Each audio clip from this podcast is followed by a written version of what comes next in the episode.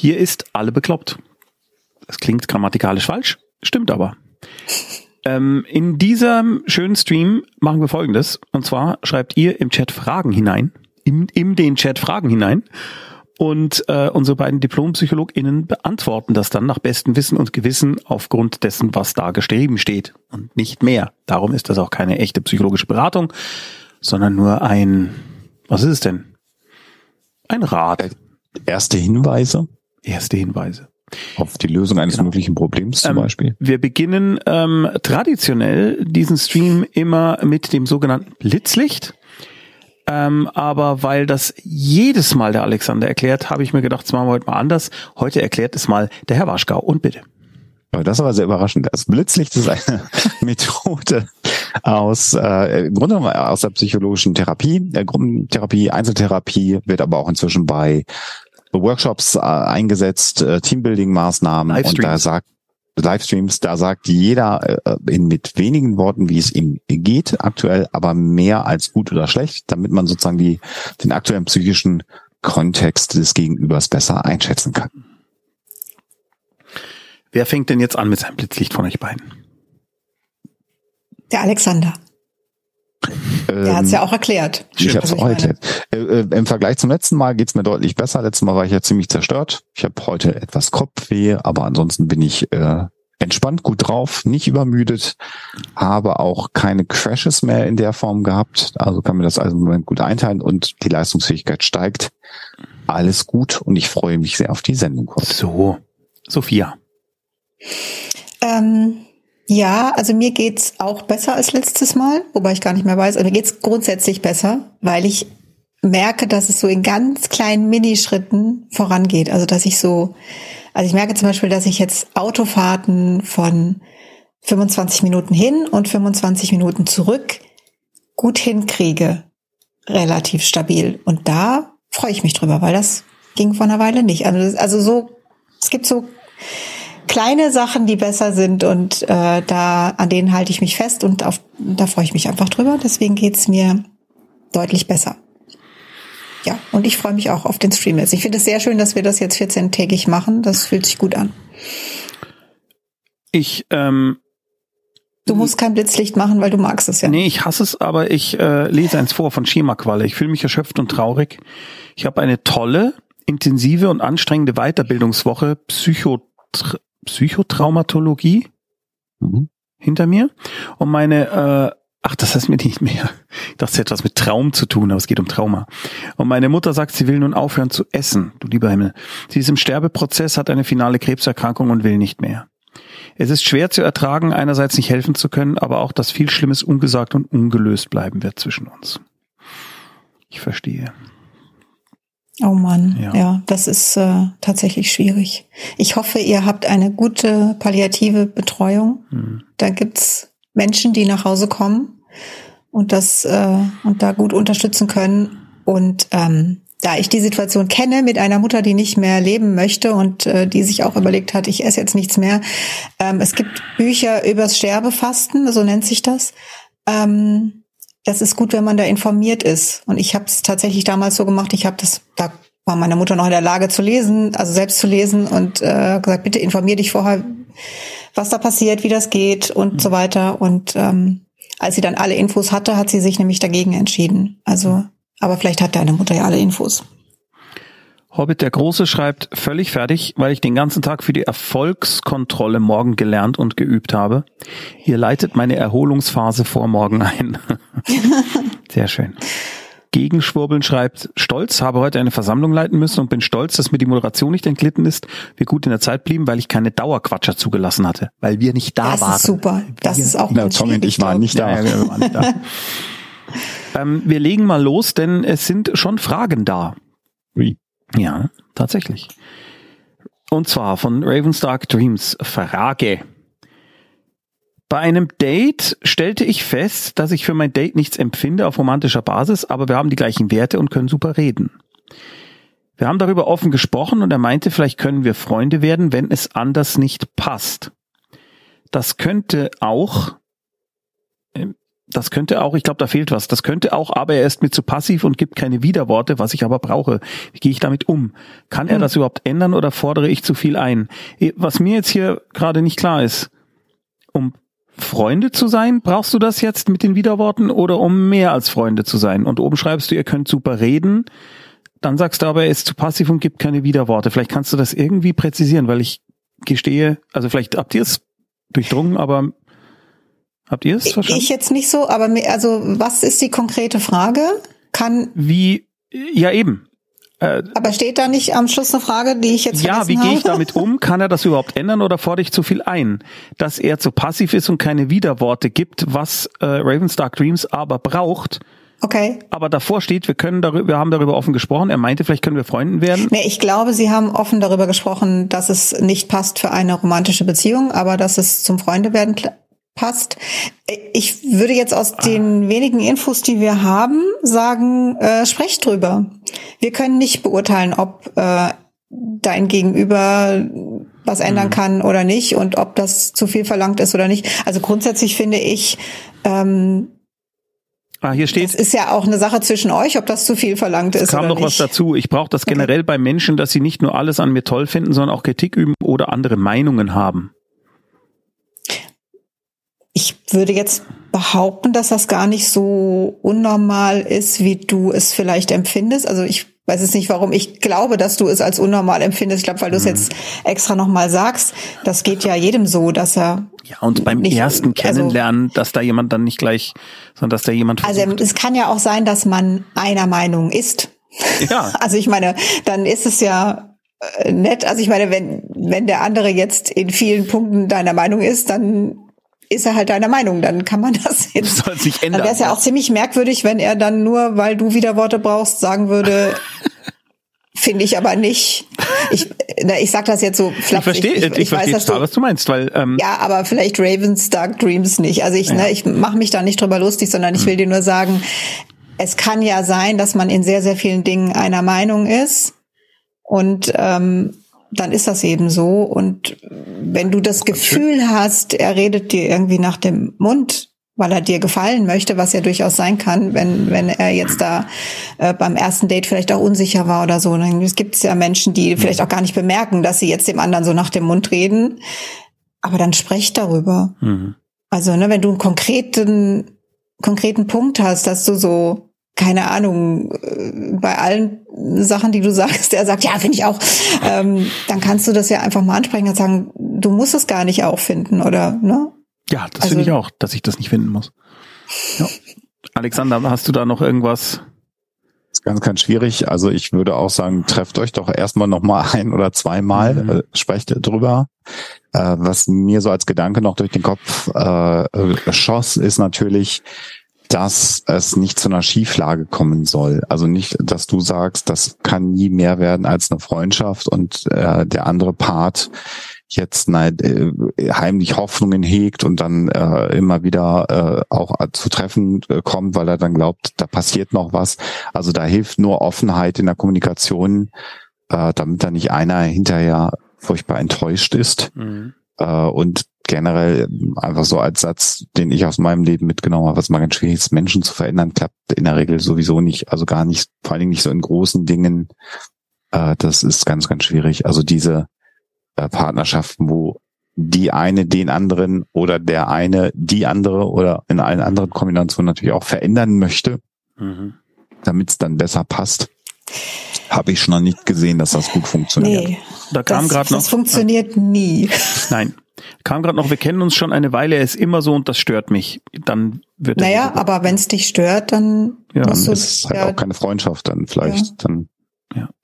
Oder halt also, eine Freundschaft, wenn du, nein, das ist egal, nein, das ist unseriös, was ich jetzt sage. Also sprecht offen miteinander und ich finde es äh, einen wichtigen Punkt, den der Alexander gesagt hat, weil ich glaube, dass das ähm, ich weiß, dass mir das in der Vergangenheit so mit Anfang 20 so gegangen ist, ne? dass ich dann, also es hatte jemand Interesse, ich habe gesagt, nee, ich habe kein Interesse, lass uns gute Freunde sein, weil ich das auch so empfunden habe. Und habe das dann irgendwie so zwei, dreimal gesagt, mich aber offensichtlich nicht genauso verhalten, sondern ich, ne, wenn wenn einer verliebt ist und der andere verhält sich so, als wäre man richtig gut befreundet, dann ist es für den, der verliebt ist, fast unmöglich, nicht irgendwas rein zu interpretieren, was ja. da nicht da mhm. ist. Also das, das ist wirklich schwierig und äh, da muss man sehr, sehr sensibel sein und sehr gut aufpassen. Und da reicht es, finde ich, nicht das zu sagen. Also das mhm. weiß ich jetzt heute. Früher dachte ich auch, ja, wieso, ich habe es doch gesagt. Aber das reicht halt nicht. Also dann, wenn man merkt, der andere ist doch sehr verliebt, dann sollte man sich da einfach wirklich sehr, sehr zurücknehmen, damit der andere die Möglichkeit hat, äh, irgendwie sich anderen Leuten zu öffnen ja. und da von dir wegzukommen. Aber wahrscheinlich ist es, also vielleicht ist es ja bei euch gar nicht so. Ich habe das jetzt quasi an deinem Beispiel gesagt für Menschen, die zuhören, die vielleicht gerade in so einer Situation sind und ähnlich denken wie ich damals. Mhm. Da möchte ich sagen, es reicht nicht, es zu sagen. Ich werde jetzt die nächste Frage vorlesen, habe ich beschlossen. Du bist so krass, ja. Ja. Die ist von Gegenschwurbeln. Ich, weiblich, Ü40 und dick, war auf einer Konferenz, wo ich KollegInnen traf, zu denen ich ein herzliches Verhältnis habe, aber auch neue Leute kennenlernte. Kurz vorher hatte ich mir einen blauen Fleck am Arm geholt, der bei jeder Berührung wehgetan hat. Und ich wurde ständig angefasst. Bei fast jedem Gespräch, vollkommen egal, ob die mich schon länger kannten oder nicht. Ist es normal, dass alle einen anfassen oder bin ich nur jedermanns Streichelobjekt?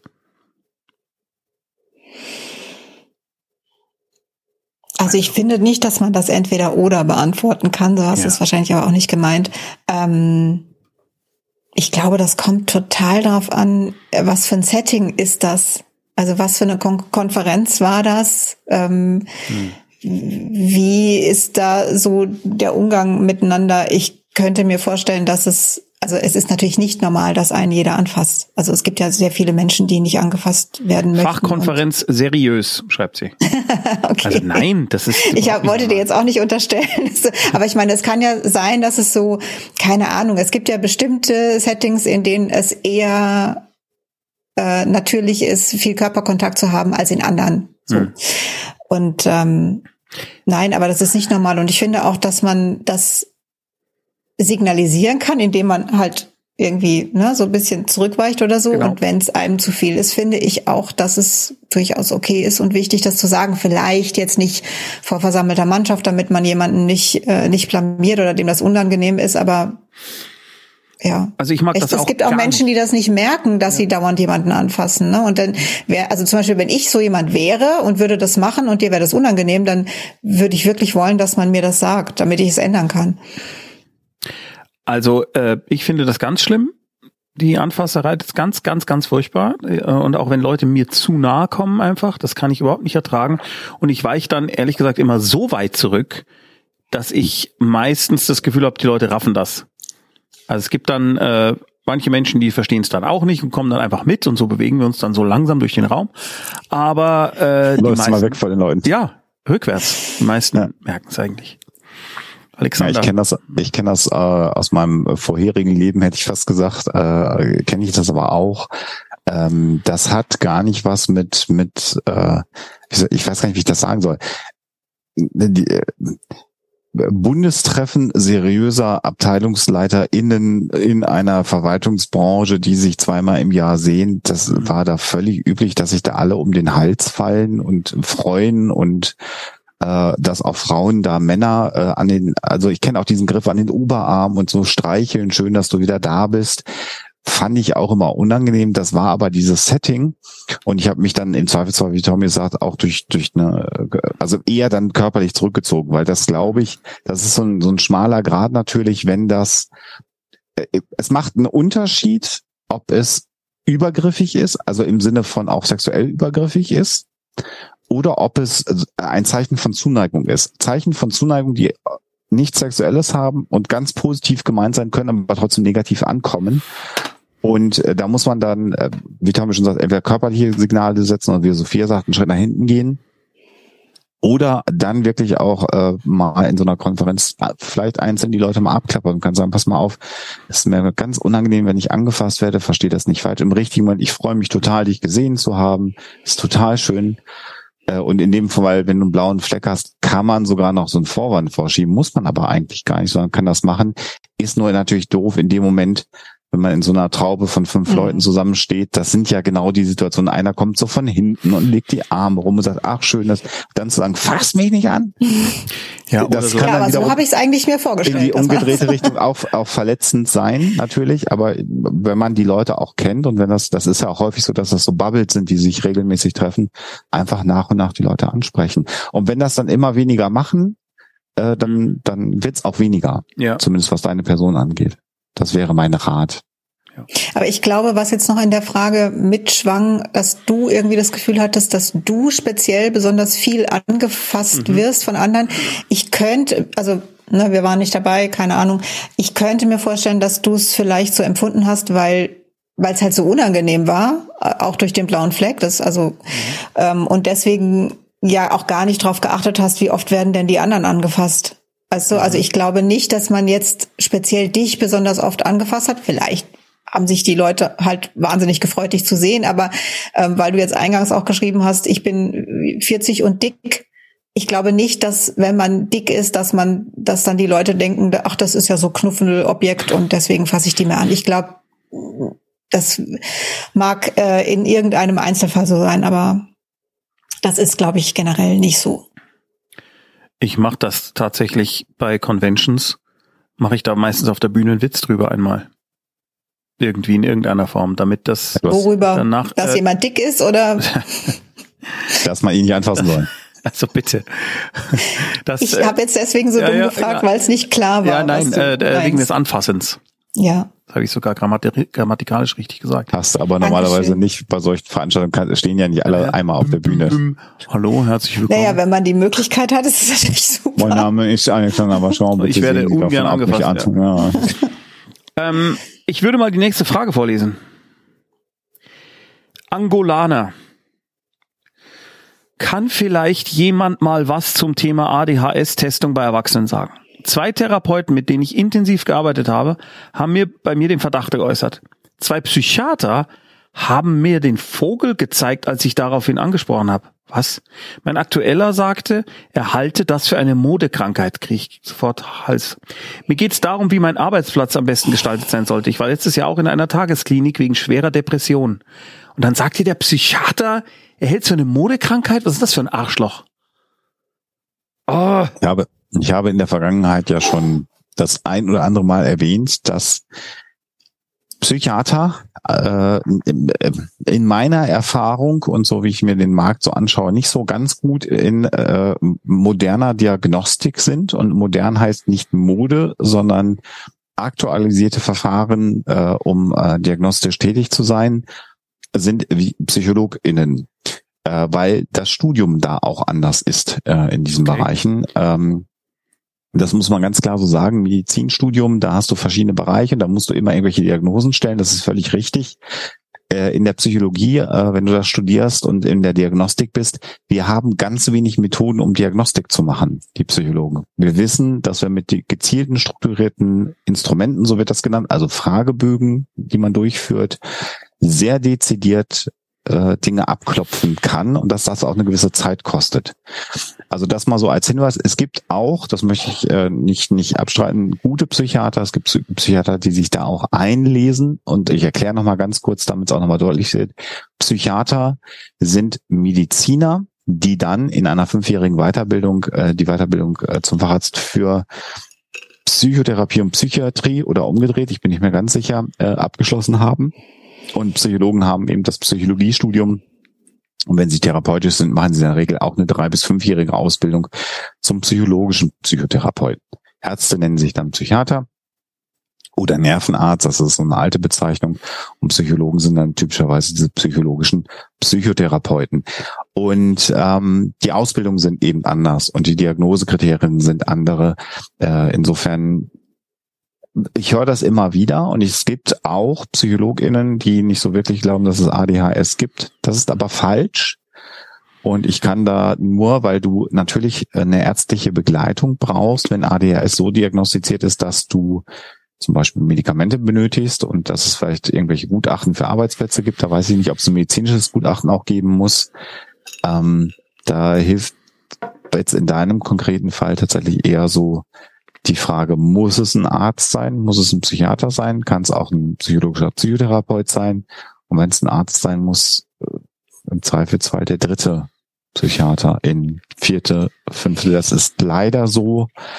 Ähm, das ist nicht gut ausgebildet, aber es ist wie jeder Facharzt in jeder Disziplin, da gibt's halt gute und schlechte. Das ist leider so. Die sind nicht alle gleich gut. Das sind alles nicht die wirklich die Halbgötter in Weiß. Sophia, willst du ein bisschen schimpfen? äh, nee, das hast du ja schon gemacht.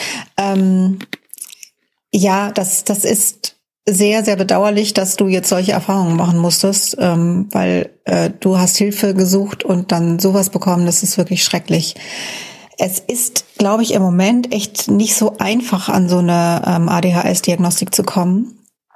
Ich habe mal geschaut, ähm, wie das in München ist und habe festgestellt, ähm, die offiziellen Stellen, wie zum Beispiel die LMU, hat auf ihrer Homepage stehen, ja, wir machen das, aber im Moment können wir keine Termine vergeben. Wir können auch keine Wartelebenden auf die Warteliste setzen. Wir sind komplett voll. Es geht gerade nicht. Also die, die haben einfach so viel zu tun, dass sie im Moment überhaupt keine Termine vergeben. Dann gibt es, also ich habe das einfach, ich habe einfach gegoogelt und äh, für den Raum München gesucht, weil ich dachte, ne, das ist eine Großstadt. Ähm, da findet man dann doch sehr viele ähm, Stellen, wo man eine ADHS-Diagnostik machen kann. Die kostet dann aber was. Und das finde ich, also ich finde es überhaupt nicht okay, dass man was zahlen soll dafür, dass man eine Krankheit diagnostiziert bekommt oder eine Störung. Ähm, und ich weiß auch überhaupt nicht, also ich habe mir das dann angeguckt und da waren schon ähm, psychologische Psychotherapeuten dabei. Da gab es dann aber auch Menschen, die jetzt da nicht so eine Ausbildung haben, die sie dazu befähigen, das zu machen, die das halt auch anbieten und sagen, ich mache eine ADHS-Diagnostik und äh, kassiere da irgendwie fünf bis 500 bis 1000 Euro und äh, die können das im Zweifelsfall gar nicht. Also das ist wirklich sehr, sehr schwierig. Es kann aber auch gut sein, dass da Menschen darunter sind, die das können, die da eine ordentliche Diagnostik machen, die das aber, die vielleicht keinen Kassensitz haben oder so und ähm, ja, die dann trotzdem gut sind, auch wenn man es privat bezahlt. Also ich fand das sehr, sehr schwierig und habe dann auch gedacht, mein Gott, da, da muss man sich dann auch erstmal durch suchen, ähm, wer da eine gute Diagnostik machen kann. Es gibt, glaube ich, so, gibt es eine offizielle Seite ADHS? Bin ich jetzt gar nicht sicher. Also es gibt schon vielleicht Seiten, wo man Tipps kriegt, oder vielleicht auch Foren, wo man Tipps kriegen kann, ähm, wer da eine gute ADHS-Diagnostik macht, aber da weiß ich jetzt nicht, äh, wo das sein könnte. Alexander, du? Nee, so eine Stelle nicht. Mir ist nur gerade durch den Kopf geschossen, wenn die LMU das tatsächlich öffentlich so ankündigt mhm. und man jetzt äh, den Verdacht hat, man hat es und im Zweifelsfall sogar ein, ein Hausarzt, eine Hausärztin hat gesagt, äh, das sollten Sie mal abchecken, wäre mein Gedanke in der Situation, wenn es in Anführungsstrichen private Anbieter gibt, mit meiner Krankenkasse zu sprechen mhm. und zu sagen, hier mhm. liegt zumindest eine Verdachtsdiagnose vor, ich komme bei der LMU nicht unter, äh, ich würde gerne nicht krankgeschrieben sein, äh, weil daraus resultieren ja weitere Probleme. Das ist ja mal das, was eine Krankenkasse auch interessiert. Mhm. Äh, ne, ne, zu sagen, gibt es denn die Möglichkeit, dass diese Diagnostik, die Sie ja bei der LMU auch bezahlen würden, dazu bezahlen? Gibt es Stellen, wo Sie sagen, dann übernehmen wir die Kosten? Was muss da nachgewiesen werden, dass ich bei einer mhm. anderen Stelle eine Diagnostik machen kann? Das ist natürlich total super nervig. Das ist genauso nervig, wie wenn die Therapieplätze belegt sind und man dann mit der Kasse mhm. klären muss, ob man jetzt eine Privattherapie äh, ähm, in Anführungsstrichen machen darf, weil sonst keine Plätze frei sind. Aber das würde ich immer probieren, bevor ich jemanden Geld bezahle und ja, dann hinterher ja. auch gar nicht weiß, ob ich mit dem Schein, den ich da bekomme, was anfangen kann. Also da ruhig den Weg an die Krankenkasse äh, äh, gehen. Da muss man übrigens in so einem Fall würde ich da auch gar nicht anrufen, sondern würde über das Kundenportal, das haben die alle, die sind alle per E-Mail inzwischen erreichbar, vielleicht einen Screenshot machen von der LMU, wo steht, wir können keinen aufnehmen und solche Dinge kann man sehr gut schriftlich klären. Dann kriegt man auch eine Antwort, manchmal sogar mit, einem, äh, mit einer Sachbearbeiterin, äh, die man dann vielleicht kontaktieren kann. Das wäre mein äh, mhm. Gedanke und das zeigt halt einfach nach wie vor das, was wir schon sehr häufig gesagt haben, für psychische Erkrankungen.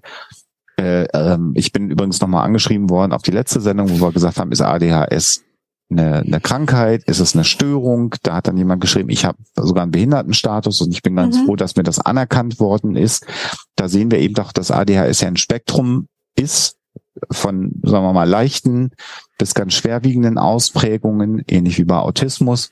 Und insofern ist da äh, alles denkbar. Das heißt also, jemand kann mit ADHS auch behindert sein und das kann dann auch ganz, ganz wichtig sein, diesen Status zu haben. Oder jemand sagt, ja, mich nerven viele Dinge, aber ich kann damit gut umgehen. Das wäre dann die andere Seite. Aber äh, das ist halt, zeigt halt, dass wir für sowas offensichtlich in unserer Gesellschaft immer noch nicht bereit sind, genug Geld auszugeben. Genau wie für andere psychische Erkrankungen, natürlich in Psychotherapie.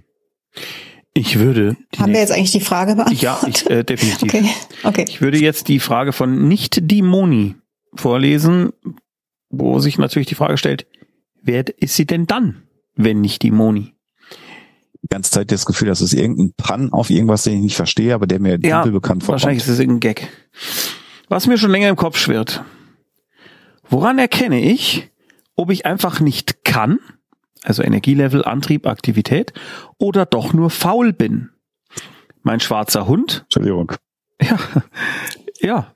Äh, ich äh, einfach nur, weil das klingt genau, äh, genau was du genau, meinst. Genau. Mein schwarzer Hund, also die Depression, äh, strengt mich seit Monaten wieder sehr an. Im Frühjahr ging es mir gut, aber ich war nicht aktiver als sonst. Ist also die Depression eine willkommene Ausrede? Also woran erkenne ich, ob ich einfach nicht kann oder doch nur faul bin?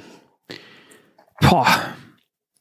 Da der Alexander jetzt sehr lang geredet hat, was ich gut fand, Inhaltlich Echt? Ich wollte jetzt gerade eigentlich, dass Alexander nee. antwortet, weil er so, so, lachen musste. So.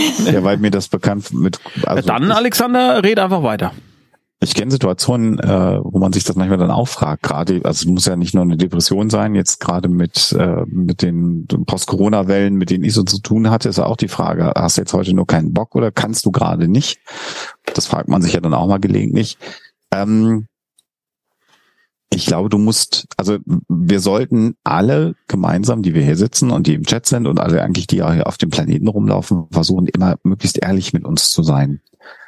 Ähm, und von außen können wir da, kann ich dir zumindest sowieso keinen Hinweis darauf geben, ob du jetzt vom Energielevel was nicht kannst oder ob dir die, wirklich die Motivation oder ob du einfach keine Lust hast, sondern das ist aus meiner Sicht eher eine Frage, die du dir wirklich intensiv selber stellen musst in jedem Einzelfall und dir selber beantworten musst. Und natürlich ähm, glaube ich, dass so diese, diese Grübelei und diese Selbstzweifel, die da kommen, vielleicht könnte ich es ja, aber ich bin aber jetzt gerade nur zu faul, vielleicht auch vom, vom Hund so am Halsband in so einem Typchen mitgetragen werden. Denn der Hund, der hat ja auch immer so diese Tücke der Selbstzweifel, die er uns natürlich auch äh, in die Beine rein rein reinschmeißt.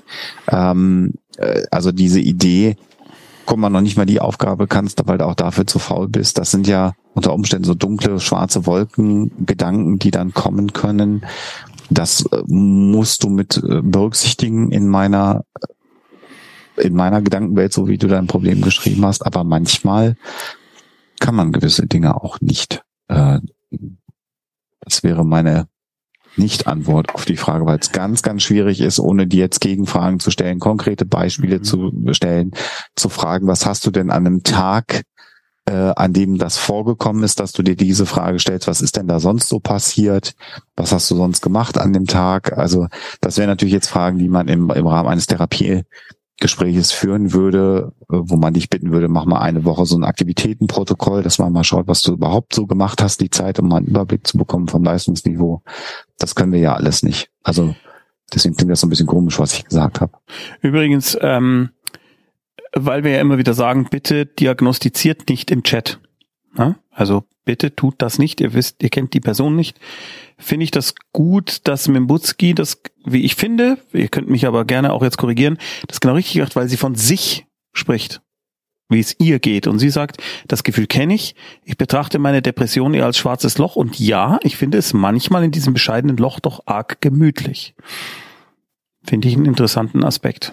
Aber, Sophia, du hast durch die Nase geatmet, das kenne ich. Sprich. Ähm, ja, zum einen finde ich es super, dass du so reflektiert bist und dass du dich das überhaupt fragst. Ähm, das finde ich einfach gut, ne? dass du dich selbst beobachtest und mhm. dich dann fragst, äh, wie ist denn das? Ist das jetzt äh, Depression oder äh, mache ich es mir hier gerade nett in meinem schwarzen Loch?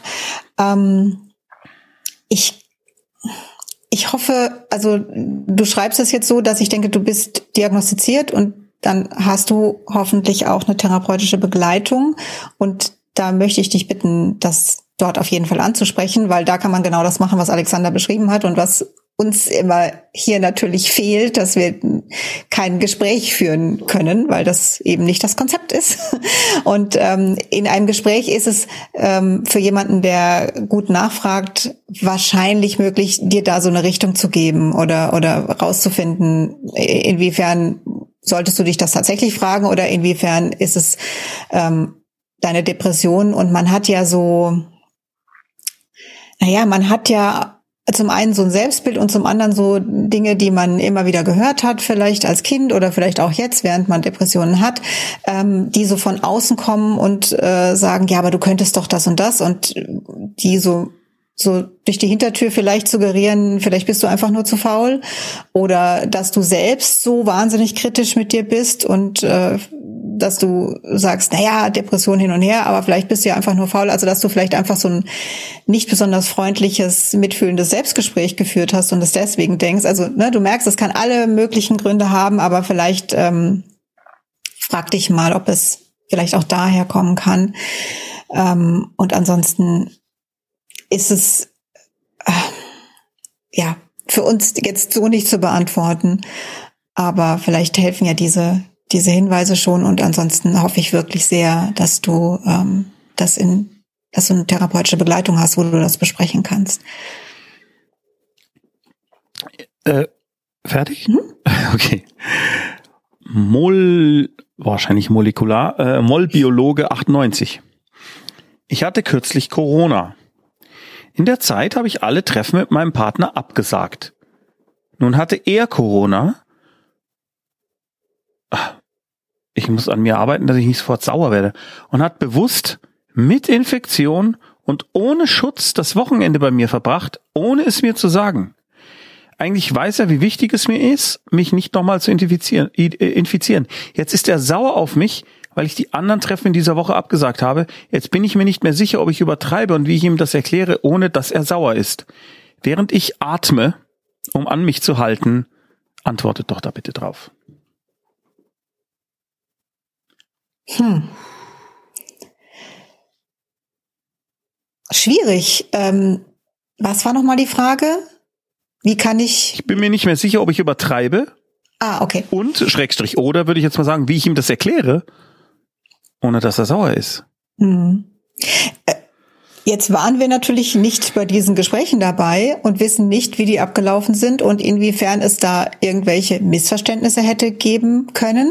Das, keine Ahnung. Wobei ich mir jetzt nicht so sicher bin. Wo sollte da? Irgendwie, ja, ja, irgendwie, aber man, ich finde, dass man es dennoch berücksichtigen sollte, dass ja, vielleicht du. irgendwas nicht richtig verstanden wurde. Deswegen sind ja auch wir gefragt worden. Und nicht ich. Gott Magst du dich vielleicht erst noch ein bisschen aufregen, ja. damit das raus ist? nein, nein. Ich atme einfach ein bisschen sehr tief. Vielleicht mache ich ja das Mikro aus. Und ihr sprecht weiter. Ähm, ich habe den Faden verloren. Alexander. Das tut mir sehr leid. Vielleicht nehme ich, vielleicht nehme ich kurz äh, einmal auf. Also was, äh, äh, so wie du es schreibst und so wie es bei mir ankommt, ist das ja jetzt kein Thema, was überraschend ist in eurer Beziehung oder äh, es klingt so, als ob dich das ja sehr beschäftigt mit dieser äh, Krankheit. Und insofern ist das, was da erstmal passiert ist, so würde ich es erstmal nennen, so etwas wie ein Vertrauensbruch, der in der Beziehung passiert ist. Und das ist natürlich etwas, äh, das man, halten Sie an sich, Herr Kampfreis, was man ansprechen sollte. Und das Problem ist jetzt natürlich dabei, dass im Moment bei dir das Gefühl äh, vorliegt, so habe ich es verstanden, dass das Vertrauen durch deinen Partner gebrochen worden ist oder verletzt worden ist. Und äh, ich, um deine Frage jetzt konkret zu beantworten, ich weiß nicht genau, wie du es ihm sagen kannst, ohne dass er sauer wird. ich halte es aber auch an dieser Stelle für relativ irrelevant, ob er sauer wird, weil so wie du es jetzt hier beschrieben hast, und dann nehmen wir das alles mit rein, was Sophia gesagt hat, bitte kritisch prüfen, ob da irgendwas äh, kommunikativ schiefgelaufen ist, dann kannst du ihm das erstmal sagen, dass du das als Vertrauensbruch empfindest und dass du das nicht okay fandest. Ich, das, denke ich, solltest du erstmal ansprechen und dann solltet ihr darüber reden, in jedem Fall. Ähm, Ansonsten gäbe es jetzt wieder viele, viele Nachfragen, die man stellen muss, aber diesen, so wie es hier beschrieben worden ist, Vertrauensbruch kann man, glaube ich, durchaus ansprechen. Also hier steht ja, jetzt ist er sauer auf mich, weil ich die anderen Treffen in der Woche abgesagt habe. Äh, äh, was sonst? Also was sonst meinst du mit, also was, was sonst, sonst hätte sie, hätte sie tun ja, was sollen? Hätte oder er? Ähm, wir wissen nicht, ob es männlich oder weiblich ist. Ne? Ach so, ja, ähm, Entschuldigung. Ja. Also ich stand da nicht mein Freund hat? Ja, gut, ja, aber deswegen aber kann die, ja der ah, Molekularbiologe trotzdem Freund sein. Ja, auch, kann ja auch, ja, Entschuldigung. Ach, diese dummen. Ei, ei, ei, oh, Drei Anwälte, einer trägt Ach, ein Kleid. Ja, meine, Zeit, meine ja. Welt ist, meine Welt, ja. das ist leider so. Aber klar, das macht es ähm, ja auch ähm, nochmal schwierig. Aber es macht aber keinen Unterschied an der Stelle. Nein, es macht keinen Unterschied. Ich, äh, also, dass er sauer ist, kann ja verschiedene Gründe haben. Das mhm. kann ja auch sein, dass er einfach gemerkt hat, dass er echt Scheiße gebaut hat und damit jetzt überhaupt nicht umgehen kann. Ist aber nicht dein Problem, sondern sein Problem. Ne? Also das du ist. Du bist so ich, eine, ein schlauer Mensch. Ich bin so stolz, dass ich mit dir verhandelt bin. Ja, muss ich einfach mal Dankeschön. sagen. Das ist toll. Ähm, jetzt habe ich schon wieder einen Faden verloren. Ähm, Jetzt habe ich heute gesagt, ne, dass es alles besser wird und ich merke, dass ich. Entschuldige, dass ich nein, das liegt an mir, weil ich heute immer rein so Ich quatsche immer rein. Entschuldigung. Entschuldigung. nein, das ist ja, deswegen haben wir dich ja da, weil du so lustig reinquatscht. So emotional, aber. Liebeserklärung also schießen Sophia raus. Tom. Ja, dann ist sie raus. Komplett. Ähm, du hast ich ah, möchte ja. die trotzdem gerne haben. ähm, versuch mir jetzt nicht zu helfen, Tommy, bitte. Okay. Das wiederum fand ich jetzt irgendwie. Aber gut. Ähm, Entschuldigung. Also, das eine ist, warum er sauer ist, ist zweitrangig, weil das ist sein Problem, dass er sauer ist. Und du hast nichts gemacht, weshalb er jetzt tatsächlich sauer sein sollte und wofür du dich entschuldigen solltest oder müsstest. Zumindest liest es sich nicht so. Jetzt weiß ich ja nicht, vielleicht hast du ihn wüst beschimpft. Dann könnte es sein, dass du dich entschuldigen musst. Davon gehe ich jetzt aber nicht aus. Oder, ne? Also, so wie du es beschreibst, finde ich, sein Sauersein ist eher vielleicht ja eine komplette Überforderung, weil er auch gemerkt hat, oh, da habe ich Mist gebaut. Und ähm, jetzt bleibt er halt bei seinem Standpunkt. Du stellst dich an, du übertreibst. Äh, Corona ist nicht schlimm oder ich weiß nicht, was jetzt sein Argument dafür ist. Äh, und deswegen ist ja die logische Folge, dass er dann weiterhin sauer ist, wenn du Treffen absagst. Also ne, in seiner lustigen Welt, die er sich da gebaut hat, mag das völlig verständlich sein. Ich finde nicht, dass du dich anstellst. Natürlich nicht, denn ich leide an Post-Covid. Und wenn mich jetzt jemand absichtlich anstecken würde nochmal, ähm, oder es dir einfach nicht sagt, also ob er ansteckt oder sagt, nicht, finde ich ja fast, ja, das, das ist, macht noch schlimmer, aber dir nicht sagen. Also dieses, aber wusste er, dass er Corona hat? Also ich gehe jetzt mal davon aus, es ist tatsächlich das steht so gewesen. Da. Er, hatte er, er Corona und hat bewusst mit Infektion okay. und ohne Schutz das Wochenende bei mir verbracht. Also da ist, ich finde, das ist so eindeutig, wie Alexander beschreibt, ein Vertrauensbruch, dass es eigentlich nicht sein kann, dass er das nicht versteht. Hier kam gerade noch ein Satz dazu. Er mhm. ist sauer, weil ich ihn vernachlässigen würde. Ich kann gar nicht so viel atmen.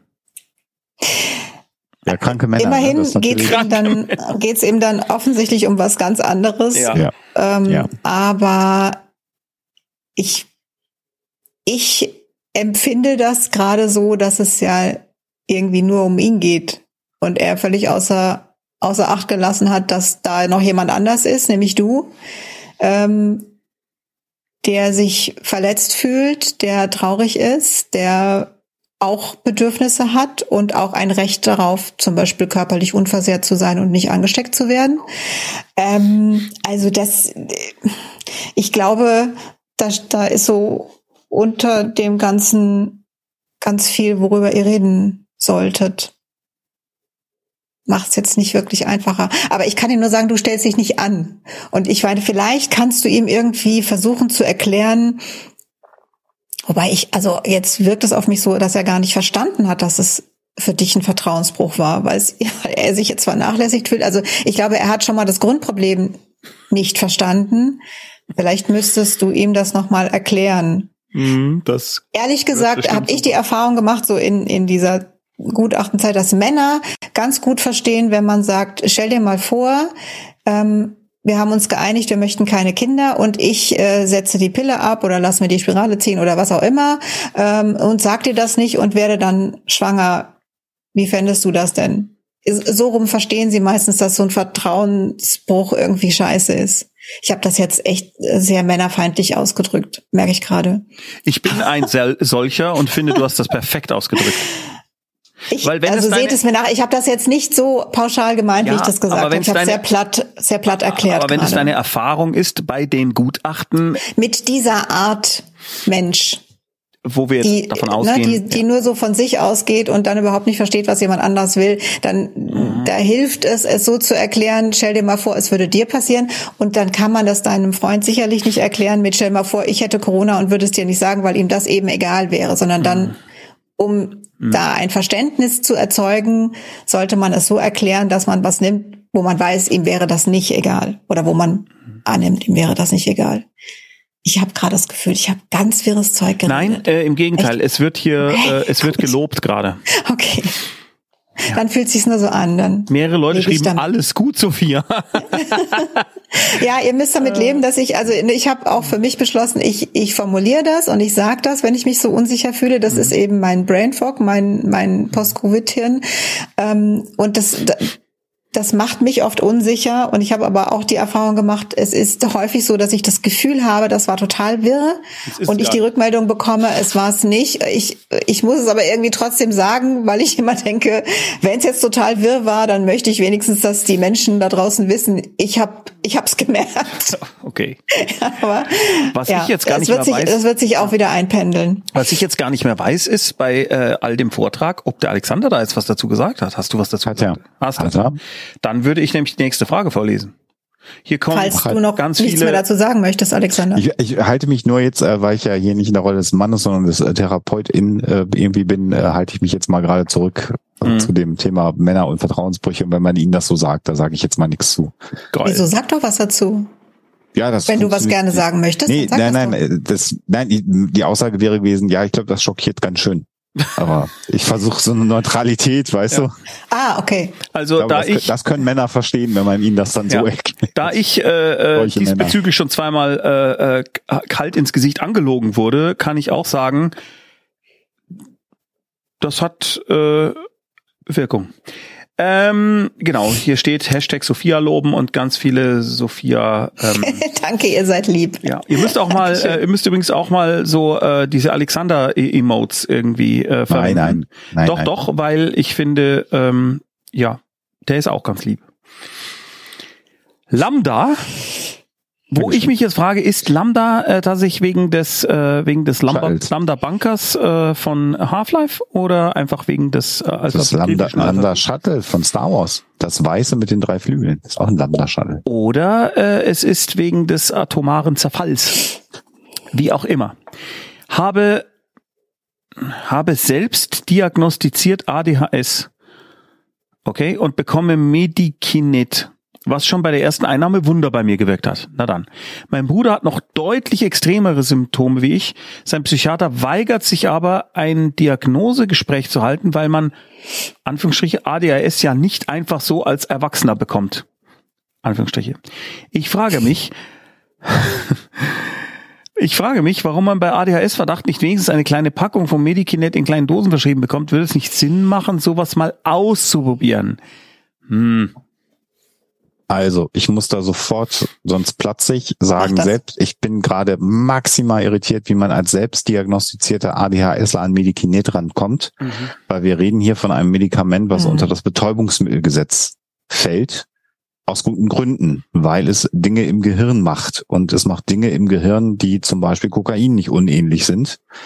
Ähm, äh, und es wirkt in dem Fall relativ äh, paradox. Es regt dann nicht an, sondern es beruhigt äh, ADHS. Lambda schreibt, wurde diagnostiziert. Ach so, ich ah. habe selbst, ah. ich habe, ich selbst du, habe diagnostiziertes ADHS, okay. nicht selbst diagnostiziertes ADHS. Ich habe es ja. auch falsch verstanden. Die Betonung war etwas ungünstig. Ja, ja das war, schreibt doch gerade ADHS ausgedrückt. Um mir hinterm Bahnhof Medikamente Nein, nein, gekauft. die so Betonung beim, die Betonung beim Vorlesen wäre es gewesen. Habe, se, ja, ich habe selbst diagnostiziert ADHS und ich habe, ich habe selbst diagnostiziert ADHS. Um, aber, äh, Entschuldige okay. Gut, dass wir das geklärt haben. Das war dir Unrecht, dass ich dir Unrecht getan habe, tut mir sehr leid. Ich entschuldige mich in aller Form. Form. Und zeigt aber, wieder mal, ne, ja. das muss man dazu sagen, dass das hier jetzt eben keine psychologische Beratung ist, weil weil ja schon die Fragen falsch vorgelesen ja, werden, muss man auch mal sagen.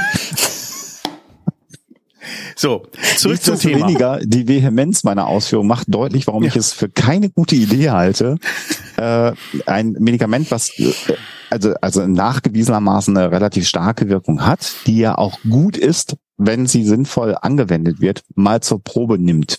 Ja. Weil äh, ADHS, gerade ADHS, ich habe eben schon das lange Spektrum äh, beschrieben, äh, was es da gibt, von Angst über Depressionen äh, bis hin zu Zwängen, alles Mögliche beinhalten kann. Und wenn man dann einfach sagt, hier einfach mal Ritalin, das kennen die allermeisten, das war so das erste Medikament auf dieser Wirkstoffbasis, äh, nimm mal und dann gucken wir mal, ob es besser wird, kann das sogar für andere psychische Erkrankungen, die es vielleicht auch sein könnten, schädlich sein.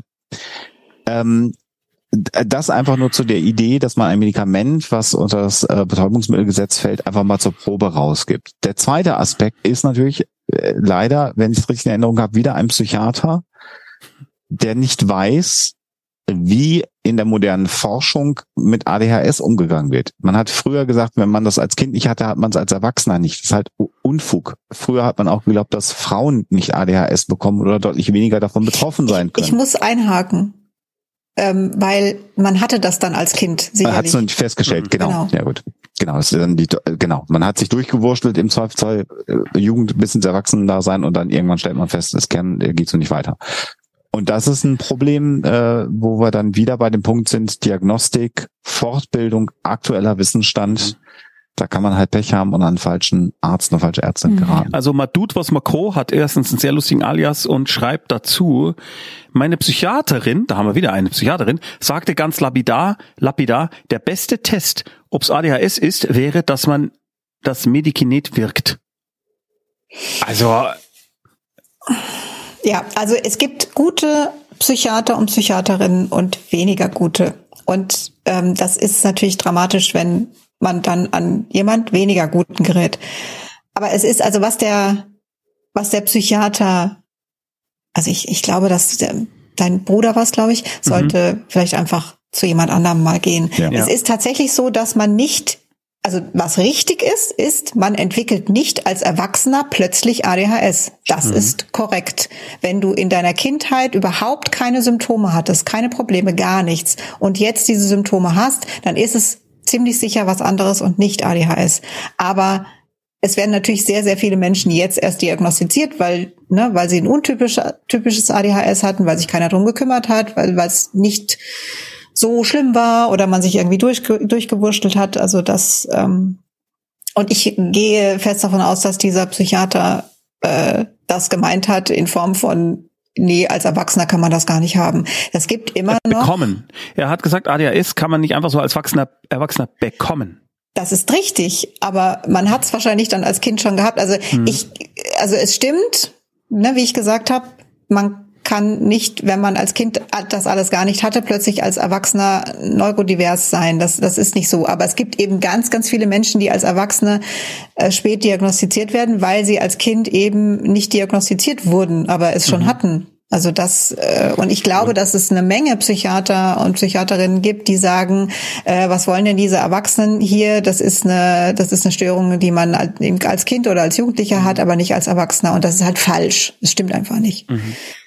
Und vielleicht noch eine Ergänzung, dass sich natürlich äh, im Alter auch gewisse äh, Widerstandskräfte, also Re Resilienz, also mhm. im Sinne von psychischen Widerstandskräften, vielleicht auch weniger werden. Also es gibt durchaus Menschen, die in der Jugend äh, das klassische Zappel Philipp und können sich immer schlecht konzentrieren und dann irgendwann mit Mitte 30, Anfang 40 bekommen die massive Angststörungen, können nicht mehr vor die Tür gehen, werden schwer depressiv, habe schon gesagt, Zwänge können sich entwickeln. Und das sind natürlich, wie soll ich sagen, neue schwerwiegende Symptomatiken, die, die, die es vor leicht gegeben hat, die sich jetzt aber anfangen zu chronifizieren, die sich mhm. äh, verschlechtern, diese Symptomatiken. Und das kann auch alles in ADHS begründet sein. Also jemand, der mit, ich sage jetzt mal mit 35 irgendwann seine ersten Panikattacken erlebt, weil er sagt, ich wollte einkaufen, aber ich kann noch nicht mehr mehr den Einkaufszettel schreiben. Das hat er vielleicht als 25-Jähriger nicht gehabt. Beides kann aber eine Konsequenz aus ADHS sein, die unbehandelt einfach sich so durchchronifiziert über das Leben. Oder ist ja, geht ja nicht, ist ja keine Krankheit, die man heilen kann, sondern die, die sich durchzieht durchs Leben. Aber die Symptomatik kann sich schon verändern. Also es mhm. ist so mhm. beides, mhm. äh, beides irgendwie drin. Äh, und äh, gerade auch wenn es in der Familiengeschichte ist, wir wissen, dass äh, psychische Erkrankungen ja auch einen genetischen Einfluss haben. Wir wissen grob, wie der sein kann, aber das sind nur Wahrscheinlichkeiten. Es kann mehr auftreten, wenn es welche gab in der Familie, muss aber nicht.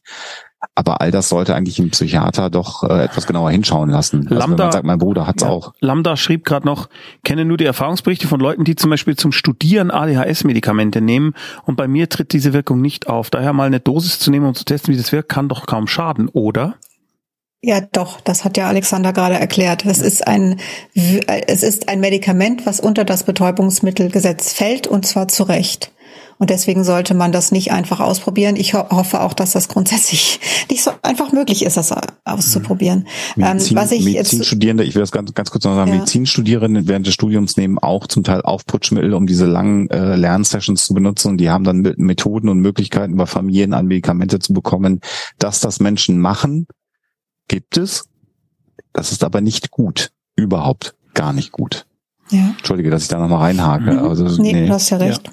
Wichtig. Ich würde jetzt. Ähm, ich, ja, so, nee, ich, ich hätte noch was zu dem mhm. Psychiater, mhm. weil, also egal, was der jetzt gemeint hat mit seinem äh, ADHS, kann man als Erwachsener nicht kriegen oder was auch immer er da gesagt hat.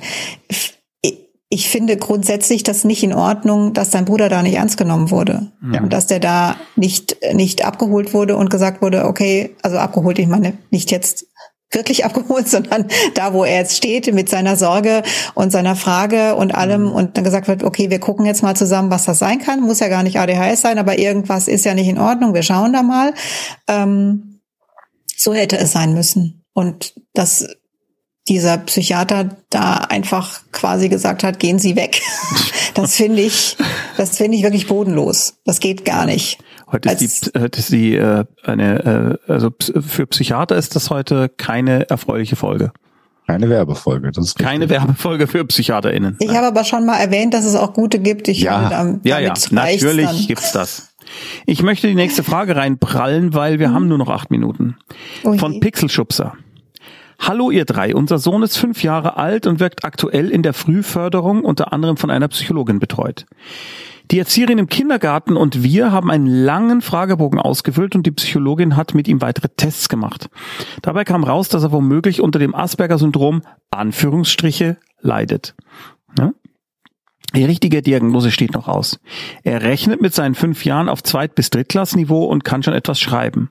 Sozial hat er stark aufgeholt und verhält sich größtenteils normal. Uns wurde nahegelegt, Montessori-Schulen anzusehen, weil er da womöglich besser zurechtkommt. Ich habe das erst als andere Waldorf-Schulen abgetan, aber das scheint mir Stein, mit Steiner zumindest nichts zu tun zu haben. Ich tue mich aber schwer, die Schulen einzuschätzen. Könnt ihr mir da weiterhelfen? Ja.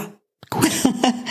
Ähm, Je mehr als ich, aber ja, ja, machen wir. Ja, also Montessori ist nicht Waldorf, das ist korrekt.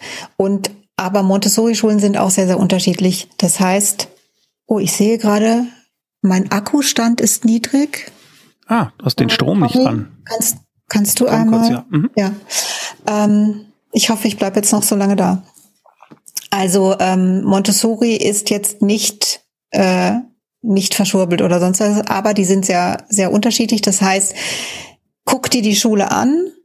Ähm, die haben auch immer Tag der offenen Tür und man kann auch sagen, ich möchte da nochmal ein Gespräch haben und schau, wie ist das? Wie ist die Leitung der Schule? Ähm, wie, wie ist, ähm, ich weiß nicht, Tommy, gucken Ja, das ist rausgefallen. Ach so. Ähm, wie sind die? Und da kann Montessori wirklich eine gute, eine gute Möglichkeit sein. Tut mir leid, das ist, danke, Tommy. Ach, ich bin so froh, dass ich das jetzt nicht machen musste. Ähm, also Montessori ist für Kinder, die also wenn die Psychologin meint, euer Sohn kann da profitieren, dann äh, schaut euch das mal an. Ich finde nicht alles super, was Montessori macht. Ähm, und es muss wirklich auf das Kind auch passen. Und wie gesagt, die Schulen sind unterschiedlich. Aber es ist auf jeden Fall eine gute Möglichkeit. Ähm, das sind kleine Klassen, die ähm, gehen da ein bisschen mehr auf die, auf die Besonderheiten der Kinder ein und so. Also insofern glaube ich, ist es auf jeden Fall eine gute Alternative zur Regelschule, gerade wenn, wenn euer Sohn einfach speziell ist. Äh, weil hier Madutlos Mako gerade schreibt, es sind meist Privatschulen, ja.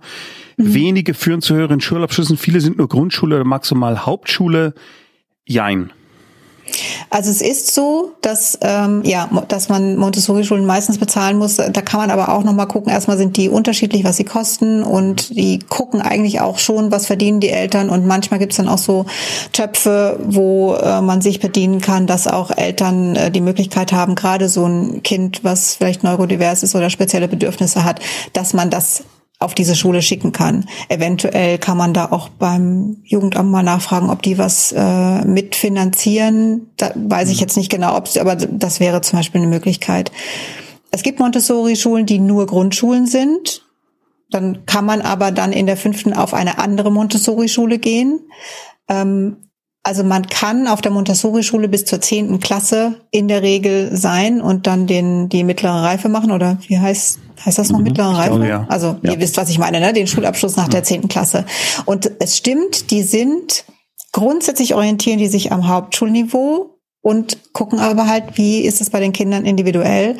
Und also ich habe es tatsächlich, das ist jetzt anekdotisch, ich habe noch nie gehört, dass ein Kind von einer Montessori-Schule es nicht geschafft hat, das Abitur zu machen, mhm. wenn es das jetzt an einem Gymnasium auch hingekriegt hätte. Das Einzige, was ist, was man gucken muss, also das ist jetzt sehr weit gedacht schon, dass die halt, also die müssen keine zweite Fremdsprache wählen auf der Montessori-Schule. Wenn du jetzt aber sagst, ich möchte, dass mein Kind später äh, ein Abitur macht, mit dem es auch ein Studium an der Universität äh, machen kann, dann sollte man sich drum kümmern, dass es eben diese, diese Wahlmöglichkeit mhm. nutzt und die zweite Fremdsprache dazu nimmt, weil man die halt sonst einfach nachlernen muss und das ist, das ist möglich, aber halt nervig. Und äh, aber es ist nicht so, dass Kinder keinen äh, keinen höheren Schulabschluss machen können, wenn sie auf einer mhm. Montessori-Schule waren. Also für mich ja. wäre es die Rettung gewesen, wie ich jedes Mal wieder sage, das wäre die Rettung gewesen. Ich war ein bodenloser Schüler, ich habe die Realschule nur gerade so geschafft. Ich hatte viel, viele Fünfen, gerne auch mal Sechser. Ich war furchtbar und alles, was ich da so mitbekomme, äh, ist genau das, was ich gebraucht hätte. Bei dieser speziellen nicht bei jeder. Es gibt vielleicht auch verschwurbelte Montessori-Schulen, keine ja, Ahnung. Wahrscheinlich, ja, wahrscheinlich, aber ja. Heute nochmal anschließen, wenn ihr fertig seid mit der ja. Schule. Das ist ganz großartig, finde, wie aufmerksam ihr äh, mit eurem Kind seid und dass es äh, geklappt hat, dass eine vernünftige Diagnostik gemacht worden mhm. ist, dass da jemand war, der sich auskennt, dass ein langer Fragebogen äh, gegeben wurde. Das spricht dafür, dass es ein vernünftiger diagnostischer Fragebogen sind. Das ist halt super nervig in der Psychologie, aber das macht die Genauigkeit der Einschätzung äh, von, von menschlichen Dispositionen viel, viel besser. Und das finde ich ganz großartig, wie aufmerksam ihr mit eurem äh, Kind umgeht. Das ist wirklich großartig und ich finde das toll. Also jetzt kamen noch zwei Fragen und es ist 20.58 Uhr. Von mir aus ja. Alexander? Also ich kann auf jeden Fall, das liegt jetzt an wirklich an dir und dass du es morgen nicht bereust. Vielleicht versucht ihr im Hinblick Nein. darauf nicht.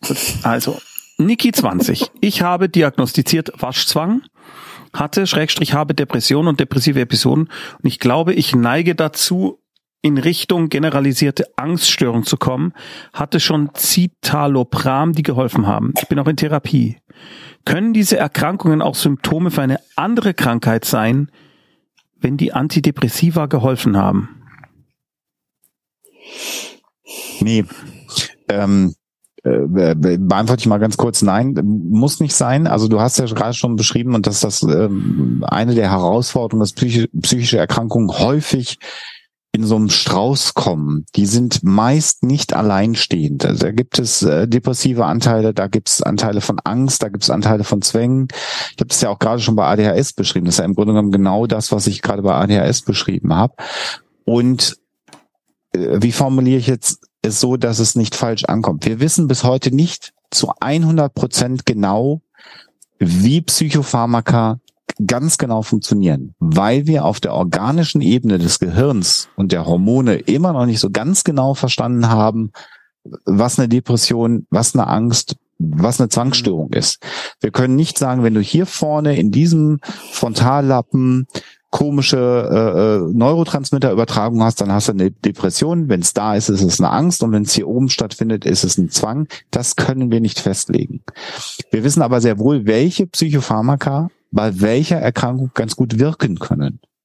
Und das ist das Problem in der Dosierung. Deswegen sollte man die immer gemeinsam äh, probieren. Bei vielen gibt es auch so eine Anlaufwirkung. Das klingt so ein bisschen wie eine Homöopathie, ist aber leider so, dass man die ein, zwei Wochen nehmen muss, bevor eine Wirkung eintritt.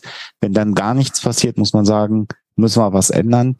Insofern ist das nicht ungewöhnlich, dass das Medikament, was du jetzt bekommst, dir hilft, äh, auch wenn es zum Beispiel jetzt, äh, ich habe den ganzen Kontext gar nicht mehr so ganz genau in Erinnerung, aber wenn es eigentlich jetzt äh, eigentlich gegen Depressionen und nicht gegen Zwänge sein soll, das ist nicht ungewöhnlich, sondern ganz im Gegenteil, wenn es hilft, wenn du mit den Begleiterscheinungen, die du eventuell hast, gut umgehen kannst und wenn es dir insgesamt besser geht und du einen Therapiefortschritt merkst, super, nimm es hin und sei, mhm. sei zufrieden. Und du hast ja schon eine recht breite Diagnose. Besprich es auch gerne, bespreche es auch nochmal gerne in deiner Therapie deine Bedenken. Da kannst du es dir auch nochmal erklären lassen. Aber das wären so meine zwei Cent mhm. äh, zu der Frage. Magst du was ergänzen, Sophia? Nö. Gut. Dann kommt jetzt als letztes, also vor, das, das letzte ist was Positives, darum äh, jetzt die letzte Frage.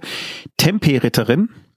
Meine vierjährige Tochter hat eine VED, eine Sprachentwicklungsstörung. Sie kann sich nur schwer mitteilen, sobald es um komplexere Zusammenhänge geht. Ich bin jetzt auf sogenannte Talker gestoßen. Tablets mit spezieller Software, die quasi für dich reden. Äh, kann das die Motivation positiv oder negativ beeinflussen, selber zu sprechen? Mhm. Im Moment ist sie natürlich vor allem oft frustriert, wenn sie sich nicht mitteilen kann und zieht sich im Kindergarten sehr zurück. Ich bin da leider überfragt. Ich kenne mich damit nicht gut genug ja. aus, um dir da jetzt eine, eine Antwort geben zu können. Aber cool, dass das. Im Zweifelsfall, im Zweifelsfall ist es so, dass es ohnehin sehr individuell ist. Also weißt du, dass ich jetzt, ähm, selbst wenn ich das kennen würde, diese Tablets, ähm, dir auch nicht sagen könnte, äh, das ist gut für deine Tochter oder nicht. Ähm, ich, also ihr seid ja therapeutisch begleitet. Insofern ähm, bespricht das mal und vielleicht kann man es einfach ausprobieren in geringen Dosen oder so. Also ne, dass man jetzt nicht, äh, falls es irgendwie einen negativen Effekt auf sie hat, dass man jetzt nicht zu viel macht, aber dass man es vielleicht einfach einfach mal ausprobiert und äh, und schaut, wie es wie es so läuft. Ich weiß tatsächlich auch nicht. Ähm, ob Gebärdensprache helfen würde. Habt ihr da schon mal drüber nachgedacht? Also eventuell, also ich weiß, dass es zum Beispiel bei ähm, nicht nur bei ähm, Gehörlosen, Gehörlosen ja. ich überlege gerade, heißt es gehörlos? Ich glaube, es heißt gehörlos. Sagt oder? man gehörlos? Hm ich hoffe, es ist richtig, ähm, dass es nicht nur da hilfreich ist, sondern zum Beispiel auch bei Kindern mit Down-Syndrom, dass die manchmal, also die haben ja manchmal sprechen sie gar nicht oder sind nur sehr verwaschen oder verzögert, dass die ähm, von äh, Gebärdensprache profitieren. Sie antwortet, äh, Gebärden lehnt sie bisher ab, sie benutzt aber manchmal einfache eigene Gesten. Okay, okay. Die ist auch wirklich noch sehr klein. Also mhm. ich finde, ich verstehe total, wie schwierig das ist, ne? Und vor allem auch wie frustrierend, wenn für, also das, das ist ne die Entwicklung, die kognitive Entwicklung ist halt weiter bei ihr und dann kann sie es nicht ausdrücken. Das ist furchtbar frustrierend. Ähm, und ich, ich merke ja auch, also ne, das ist euch klar und äh, ich, ich glaube, die ist bei euch da sehr, sehr gut aufgehoben und ihr tut das Beste, was, was ihr könnt. Ähm, habt auch ein bisschen Geduld und ein bisschen Zuversicht, dass äh, ne, sich mit weiterer Entwicklung da noch was tun kann. Und bleibt mal dran. Also wenn sie eigene Gebärden benutzt, mhm. vielleicht ist das was, was ihr helfen kann. Ich meine, das ist natürlich auch für euch zeitintensiv. Ich meine, ihr müsst euch die auch drauf schaffen. Ähm, aber wenn das geht, versucht's mal, weil vielleicht ist ist das langfristig eine Lösung oder erstmal einfacher. Mhm. Tut mir leid, dass ich da jetzt nicht, nicht mehr, nicht mehr zu sagen kann, aber ich, ähm, Hast du was noch? Es, es ja? klingt jetzt doof. Ich habe ein richtig gutes Gefühl, weil ich, weil es klingt so, als wäre wär eure Tochter zwar in einer schwierigen Situation, aber als wäre die richtig gut versorgt. Was sagst du denn, Alexander? Ich kann nicht ergänzen. Ich habe da auch keine Expertise bei dem äh, Thema. Ähm, und äh, ihr seid in der Förderung drin und insofern kann ich die konkrete Frage, um die es jetzt geht, diesen Talker zu benutzen oder nicht, da kann ich keine Empfehlung abgeben, weil ich mich gerade mal nachgelesen, aber ich kenne mich tatsächlich mit dieser Form der Sprachentwicklungsstörung überhaupt nicht aus. Äh, äh, das müsste ich mir alles anlesen und selbst dann wüsste ich nicht, wie es mit einer Evidenz von Talkern ist. Also insofern an, mit den Stellen, mit denen ihr sowieso schon zusammenarbeitet, das besprechen. Ich habe beim Überfliegen jetzt gerade, während Sophia gesprochen, gesehen, dass es nicht ungewöhnlich ist, dass Kinder gerne mit Gesten sprechen. Auch das scheint nicht ungewöhnlich zu sein.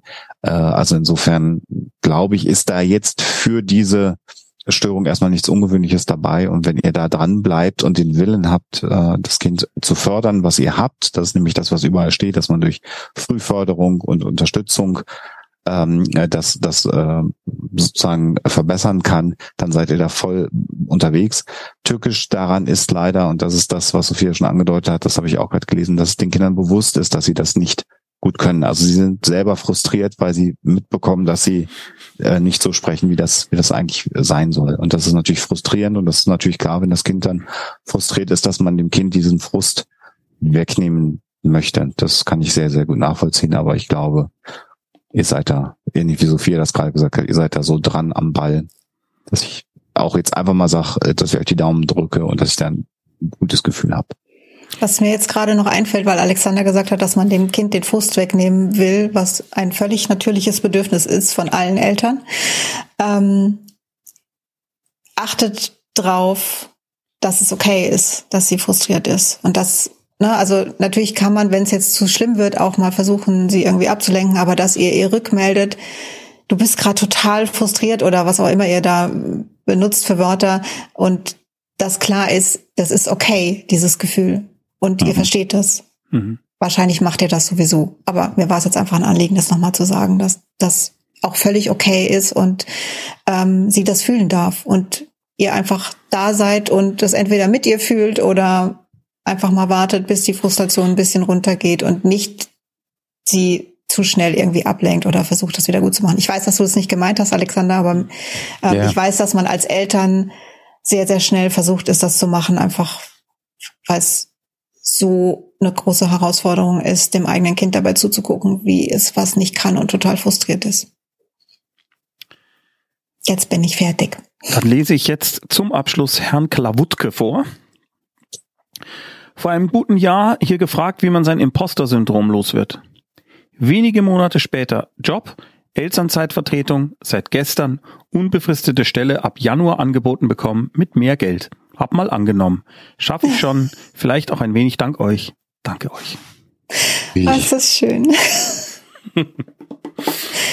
so. Ja. Gratulation. Das ist Gratulation. toll. Hast, das hast du äh, vor allen Dingen wegen dir selber geschafft. Ich ja. möchte das nochmal, also nicht wegen uns, sondern wir waren nicht dabei. Ja, ja schon also ich freue mich, ich freue mich jetzt gerade, also ich ähm, habe jetzt gerade kurz äh, gedacht, jetzt heul ich los. Ich habe es aber noch zurückhalten können. Ich freue mich in erster Linie nicht, weil äh, Alexander und ich jetzt irgendwie gelobt würden, sondern weil genau. ich höre, was du alles geschafft hast. Mhm. Wie großartig ist das? Und das waren, äh, glaube ich, nicht wir, nicht wir. Also ja, vielleicht, vielleicht haben, auch vielleicht haben wir einen Anstoß gegeben. Der Tommy ein bisschen. Das, ja, Tommy ja, also Tommy zu 50 Prozent, aber die anderen 50 Prozent, das hast du schon selber. Nein, das finde ich, Super. das freut mich so, so sehr, wenn ich solche Geschichten mhm. höre. Und ähm, wenn die so ein bisschen was mit uns zu tun haben, dann ist es natürlich umso schöner. Aber in erster Linie finde ich großartig, was du geschafft hast. Wow. Ja, also wir freuen uns da tatsächlich immer sehr, wenn wir so Rückmeldungen bekommen. Äh, damit ja, auch wir, danke dafür, dass du dir die Zeit da nimmst, das zu beschreiben. Danke. Vielen Dank. Wenn ihr nach draußen hin irgendwie signalisieren wollt, dass ihr dieses Format gut findet, könntet ihr wahrlich Dümmeres tun, als einfach ein T-Shirt anzuziehen, auf dem alle bekloppt steht. Denn es gibt äh, im Ghost Sitter Shop bei Get Shirts tatsächlich alle bekloppt Shirts, alle bekloppt Tassen und äh, viele andere Dinge, wo wir uns freuen, wenn ihr da vielleicht Lust habt. Fühlt euch nicht genötigt, aber Bisschen schon. Bisschen. Aber doch halt. ja, genau. Da freuen wir uns wirklich sehr. Ah, Ravens Dark Dream hat schon Merch. Sehr gut. Äh, wenn du auf Instagram bist, mach doch mal ein Foto und zeig dich damit. Außer du möchtest nicht. Dann lass es sein, wenn du dich zeigen ja. möchtest. Genau, das ist ja logisch. Genau, also vielen, vielen Dank. Ähm, oh, Florian Spitzer hat heute extra sein seltsam ist das neue Schön-Shirt an. Wie cool. Und das Florian Spitzer hat ja auch Merch sich drucken lassen für seine Lego-Figuren. Eben. Den, also das ist ja sowieso. Genau. Kranke Schwester muss für den Jänner noch bestellen. Also für den Monat Januar.